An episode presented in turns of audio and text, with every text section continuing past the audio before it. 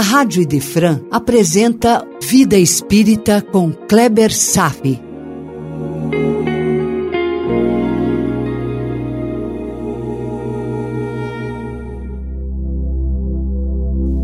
Os Mensageiros, capítulo 9, Ouvindo Impressões, parte 2. Dois grandes questionamentos que eu vou fazer hoje. Para que viemos ao mundo? Qual a importância da presença de um companheiro ao nosso lado para a realização de nossa missão? Elas são abordadas virtuosamente em duas histórias apreciadas por André Luiz. Então vamos ao caso de Ernestina. Ela foi um desses espíritos que se prepararam muito bem antes de retornar ao mundo para cumprir a sua missão. Os seus estudos, o seu empenho antes do retorno, serviram de referência para muitos outros espíritos que tiveram contato com ela. A Ernestina considera, abre aspas, preparei-me o bastante para resgatar antigos débitos e efetuar novas edificações. Contudo, não vigiei como se impunha. Fecha aspas. Somos espíritos medianos se considerarmos que não temos pendores para o mal. Somos bem intencionados. Não queremos deliberadamente causar danos a ninguém. Viver e deixar que os outros vivam. Já desenvolvemos certa sensibilidade diante da vida que nos detém as ações destrutivas com tudo e com todos. Essa sensibilidade é uma intuição que se chama a voz da consciência.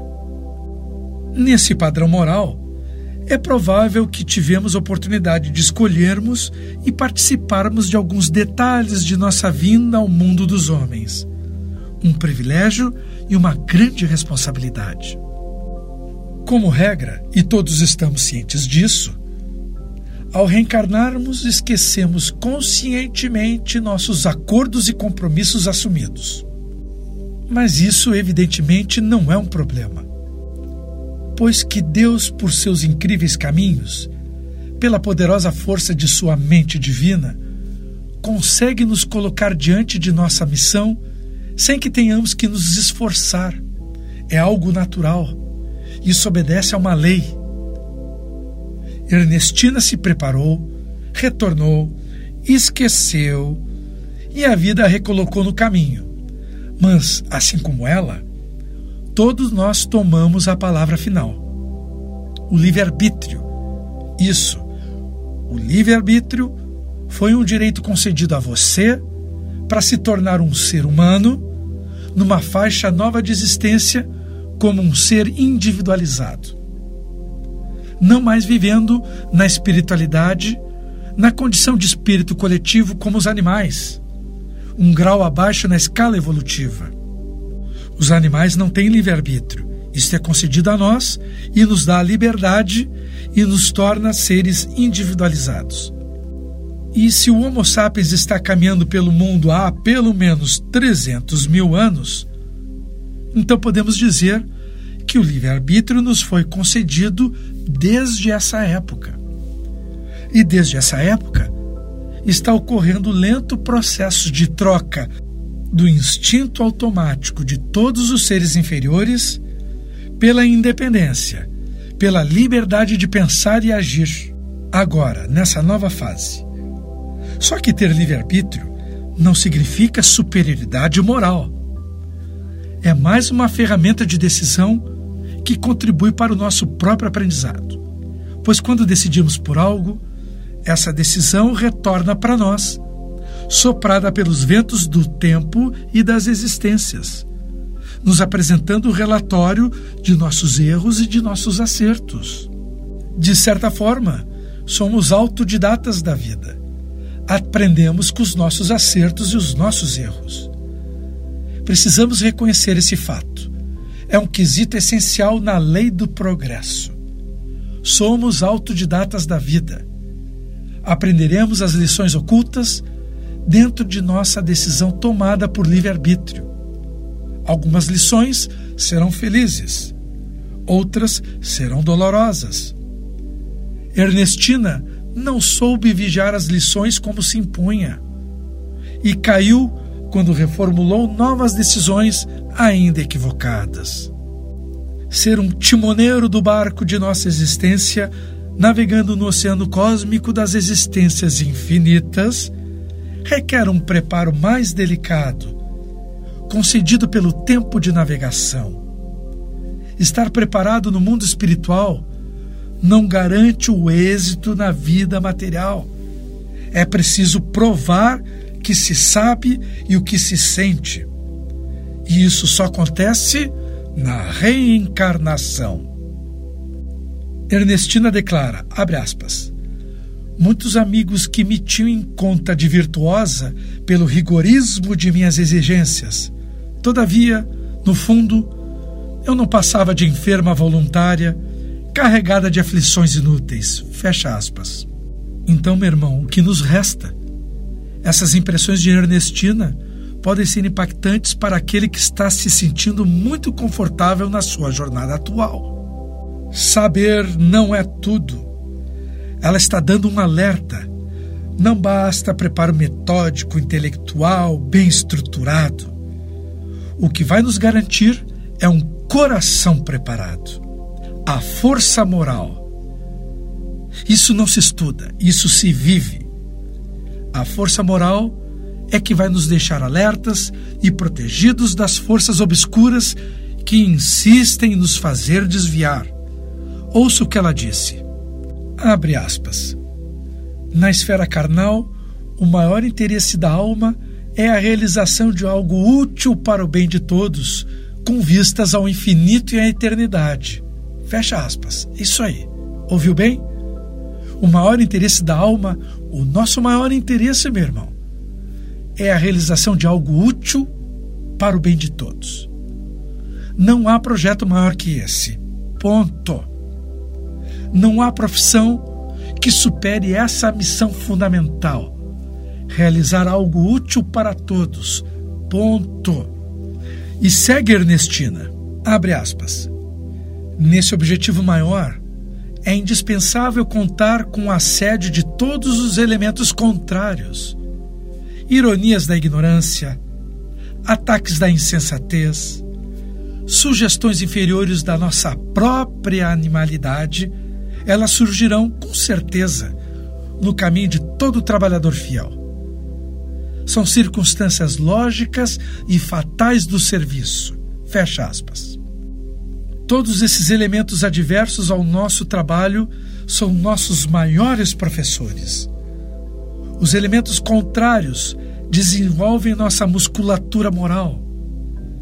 As facilidades da vida podem nos atrofiar. Além do que, abre aspas, não vamos ao mundo físico para descanso injustificável, mas para lutar pela nossa melhoria, a despeito de todo impedimento fortuito.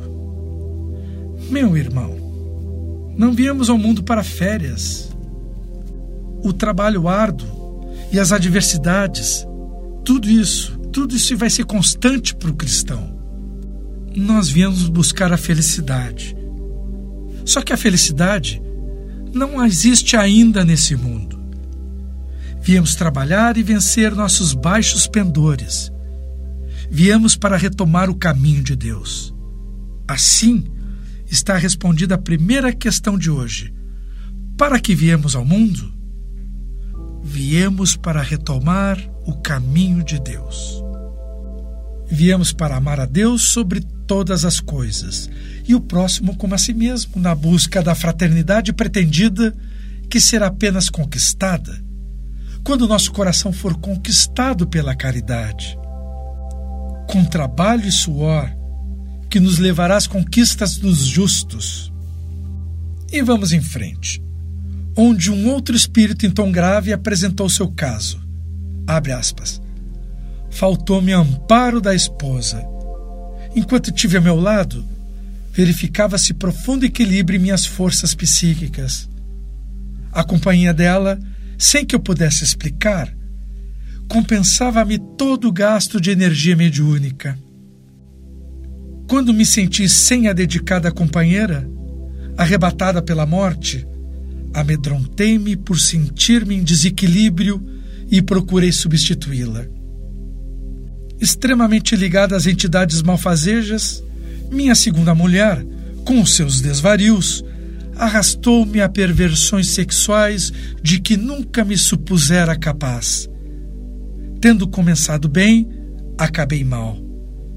Entendo ainda hoje que o triunfo, mesmo no futuro, me vai ser muito difícil sem a companheira bem amada. Deus nos criou seres livres, independentes e fraternos. Não existe a codependência de seres. Essa relação é patológica, assim como não existem metades eternas. Somos inteiros e deveremos angariar as forças para nossas realizações, a partir de nossas próprias reservas. Toda missão é individual, mesmo aquelas com aparência coletiva. Cada um tem seu papel específico no mundo. Somos agraciados com os companheiros de estrada. Muitos chegam, muitos se vão, cada um com a sua história pessoal, cada qual com a sua missão os amigos, companheiros e amores são expressões da bondade de Deus para aliviar as durezas que enfrentamos. Mas de forma alguma, esses seres abençoados representam elementos indispensáveis dessa enorme engrenagem que é a sua vida. Quando eles nos chegam, nos enchem de alegrias. Quando se vão, nos entorpecem de tristezas porém, de forma alguma, são elementos indispensáveis para o cumprimento das grandes tarefas. Apenas Deus tem a sua perspectiva do que seja o melhor para todos em seus planos. Somos gentilmente convidados a participar de seus projetos transcendentes, mas na condição de criaturas individualizadas que trazem consigo os potenciais necessários de realizar as tarefas que ele nos concedeu. As demais questões que envolvem relacionamentos dependentes são pequenas questões de desvios psíquicos, que são muito presentes em nosso nível evolutivo. Isso um dia vai desaparecer. Apenas a fraternidade reinará soberana e o amor, o alimento de Deus para todos nós. Respondendo à segunda questão, qual a importância da presença de um companheiro ao nosso lado para a realização de nossa missão? Resposta: a importância de ser um ser fraterno que nos dará a alegria de compartilhar os nossos caminhos. Por hoje era isso. Desejo paz a todos e até breve.